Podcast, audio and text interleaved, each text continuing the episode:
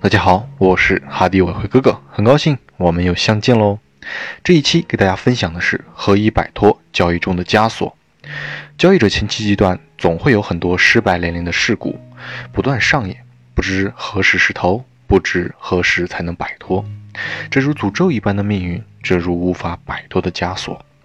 我们每个人的身边，包括我们自己，都会有一种秉性，叫做好大喜功又欲求不满。也都会容易出现一个问题，就是太过于自大又太容易自满。关于秉性，之前的音频也都和大家有所探讨。那么这期就和大家聊一聊这个最容易出现的问题：太过于自大，太容易自满。在交易中，这个问题经常出现于因为几笔交易的获利，或是达到了一个交易阶段的某个目标的时候，就特别容易自满。觉得自己就是天才，觉得自己无所不能，认为自己掌握了稳定盈利的秘诀，认为之后的交易也都会像目前的交易结果一样，不断的延续下去。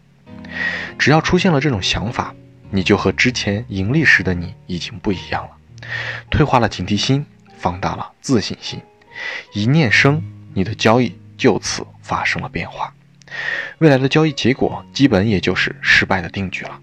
为什么这么说呢？因为谨慎无非就是没什么功劳，但自大一招皆可成空。那太过自满呢，就容易不思进取，强化自己的惰性，鼠目寸光，沾沾自喜，骄傲的无法认识到自己，拎不清自己对于市场来说到底有几分斤两，就容易被市场各种诱惑，导致这也做那也做，分不清什么该做什么不该做，最后搞得一塌糊涂。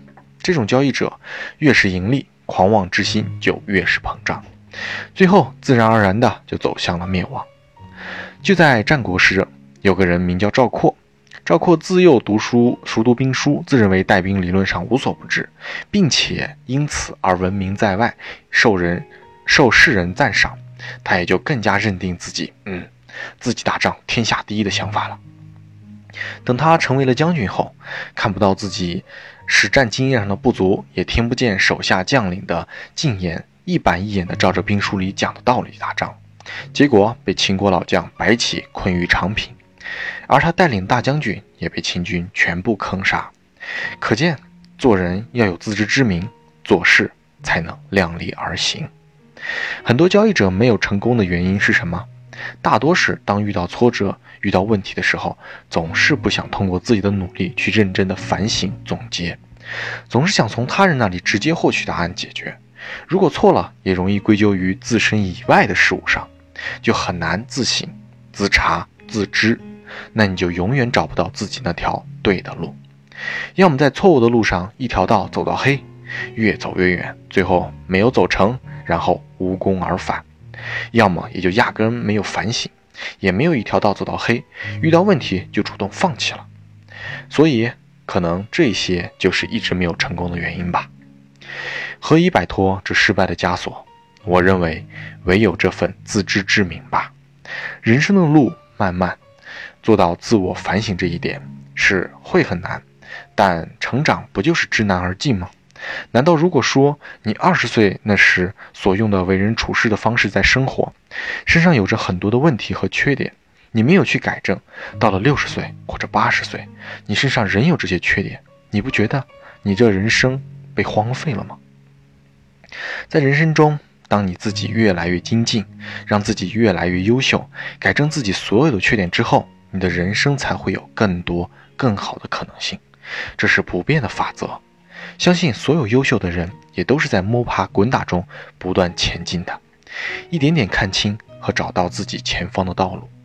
俗话不是说“尺有所长，寸有所短”，每个人都有自己的长处和短处，既不能太高看自己，但也不能把自己看得太低。